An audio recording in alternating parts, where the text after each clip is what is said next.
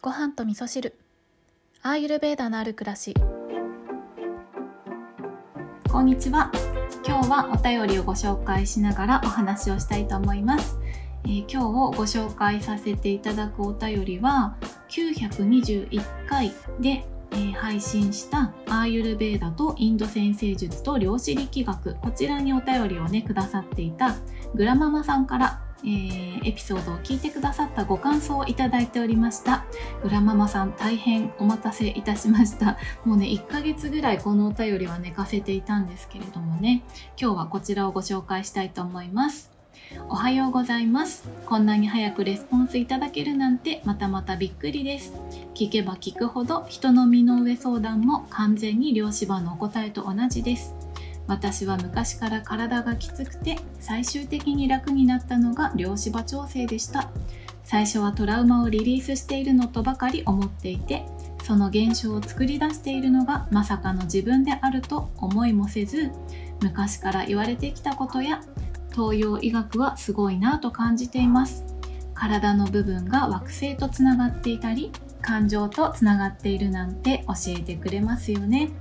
漁師場をやる前に中村さんが教えてくれたのがほうぽのぽのです、えー、この中村さんはねポッドキャストチャンネルの漁師と宇宙と心と体の、えー、ポッドキャストを配信してく、えー、いらっしゃる中村さんですね。はい、えー、これもありがとう。ごめんなさい。許してください。愛してます。この4つの言葉を言うだけで世界が変わるというものでした。これも最初は意味がわからなかったのですが両芝とつながってるなと思うようになりました。多分真実は一つなんですね。西洋人は大脳東洋人は中脳アフリカの人たちは小脳が発達しているそうです。小脳は無意識潜在能力を司るらしいのです。中庸であることがいいどちらにも傾きすぎないだから東洋医学はそういうことを早くから見つけられたのかなとこれは私の持論です。長々と書いてしまいました。キョンと呼び捨てにするのは気が引けてちゃんと呼んでしまいましたが気づいていただけて嬉しかったです。私10月で65歳になりますので多分だいぶ年上だと思います。いつもいろいろなヒントをいただきありがとうございます。今朝もきっちゃり作って食べました。胃が軽やかです。はい、こんなお便りをいただいておりました。グラママさん、ご紹介が大変遅くなってしまいまして、えー、もうね、ご紹介されないかなって思ってたかもしれないんですけど、あの、私の中でね、ちょっとこのお便りの中に、あの、ほうぽのぽののね、ことが書いてあったということがあったので、あの、ちょっとね、この夏はハワイでね、ちょっと大変なことが起こっていたということで、ちょうどお便りをいただいたタイミングでねご紹介しようかなって思ってはいたんですけど、まあ、ちょっとハワイのねことを聞くと心が痛む方もねいらっしゃるかなって思ったので、まあ、少し寝かせて、えー、まだね全然落ち着いたとかそういうことではないんですけど、まあ、ちょっとね期間を置いてご紹介させていただくことにしました。うん、でねあの921回のこの前回グラママさんのお便りご紹介させていただいたアーユルベーダとインド占星術と量子力学のこの回だけなぜか Voicy で人気の 回になっておりましてあれであれだなと思ってあの Voicy で聞いてくださっている方は多分あの知らないことを知りたいなとかうん、なんか知識が欲しいなとか新しいことをこう聞いてみたいなとかそういう方が多いのかなっていうことをねあのその再生回数を見ながらね思っていたんですよね。そう全然大した内容を話はしてないんですけれどもでもあのグラママさんがおっしゃる通り本当に真実は一つだと私も思っていて特にそうですね、まあ、アーユルベーダーを学んだ時にはあんまり分からなかったんですけど、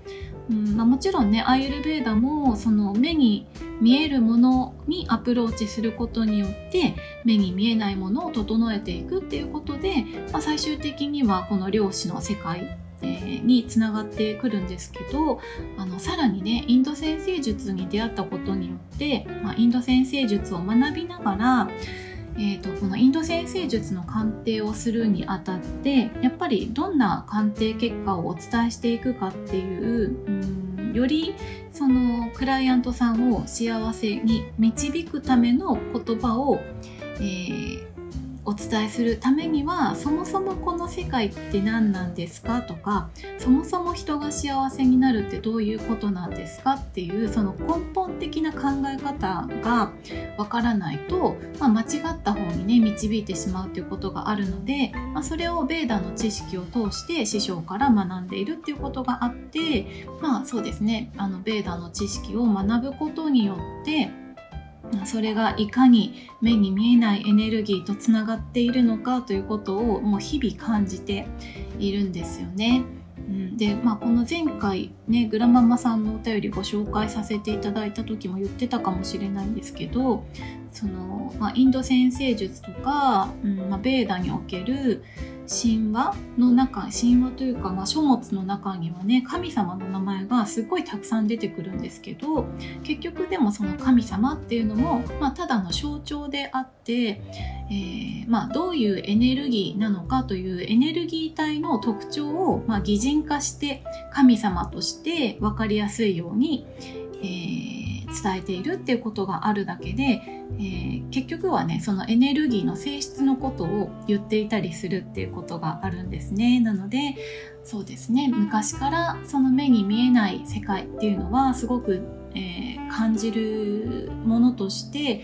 えー、重視されてきたことだと思うんですけど、まあ、それをねどうやって伝えるか、えー、後世に残していくかっていうことで、うん、いろんなね、捉え方でいろんな伝え方で伝えられてきたんだと思うんですよね。でこのねえーと、ほうぽのぽのもそうだと思うんですよね。ありがとう、ごめんなさい、許してください、愛してますってこの4つの言葉を使うということですけど私はねほうぽのぽのはあのほうぽのぽのっていう言葉は聞いたことあるんですけど、まあ、あんまりよく知らないんですよね。だけど、まあ、ちょっと想像してみるとそのありがとうって言った時のエネルギーごめんなさいって言った時のエネルギー許してくださいって言った時のエネルギーで愛してますって言った時のエネルギーがこれが、まあ、自分のどことどうつながっているかっていう話だと思うんですよね。えー、でそれを言うことで、まあ、世界が変わるっていうのはあの外側の世界を変えるんじゃなくてね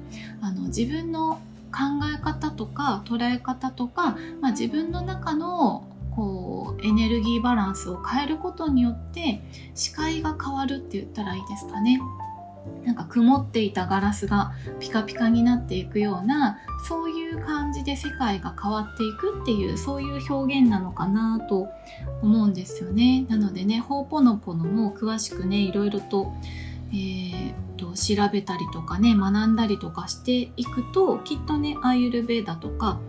うん、量子力学と同じところにねつながっていくんじゃないかなと私もね思っております、うん、あとですねこのお便りの中にあったあの脳の発達のお話もね面白いですね。これもねおそらくなんですけどやっぱりそのあの人間のいる環境によって大切なことって違ってくると思うんですよね。環境が変わればあ生き方が変わるし、えー、そうですね。外側からどんなことを影響どんな影響を受けているかによって、うん、アイルベーダでいうところの五感から取り入れるものが違うので五感から取り入れたものというのが、えー、心をね作っていてでこの心っていうのが、えー、どんなことを選択していくかというね、えー、行動につながっているということがあるのでまあこのねえー、どこで育ったかとかねそういったことによって脳の発達が違うというのはなんかねわかる気がするなって思ったんですよね。でこれもちょっと調べようかなって思ったんですけど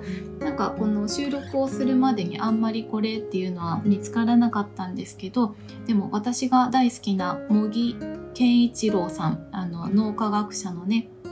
方のえー、書籍で東洋能と西洋能だったっけな？なんかそんな名前の本が出てたのでそれちょっと Kindle で買って読んでみようかなって思いました。あのその本読んだ後のね感想はまたここの番組の方で、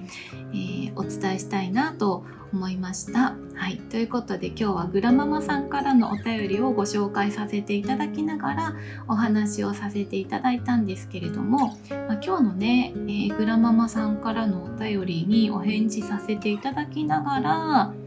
うん、お伝えしたかったことっていうのは、まあ、結局は目に見えないものを整えるっていうことにつながるよねっていうことを私もすっごく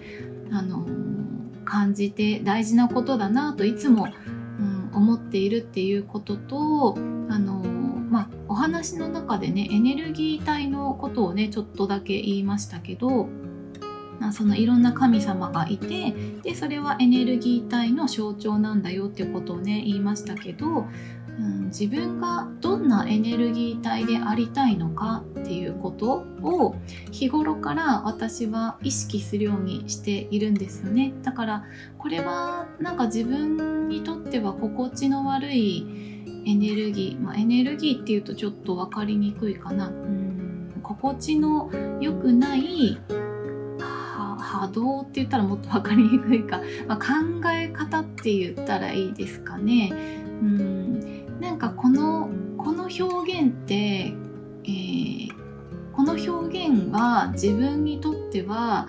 うん、なんか苦しく感じるなとかなんかこれは胸が痛くなるなとかそういうことってあるんですよ。うん、でそういうのはなんとなく自分とは合わないのかなって思うので自分のありたいエネルギー体とは違うものなのかなっていうことを感じたりするんですよねあのそれは食べ物とか食べててもそうなんですよ今日はこれ食べたいなとかこういうもの食べたいけどこういうものは食べたくないなっていうのは多分その食べ物に宿っているエネルギーというのをなんとなく無意識で感じていてで何とつながりたいかっていうことを選択してるんじゃないかなって思うんですよね。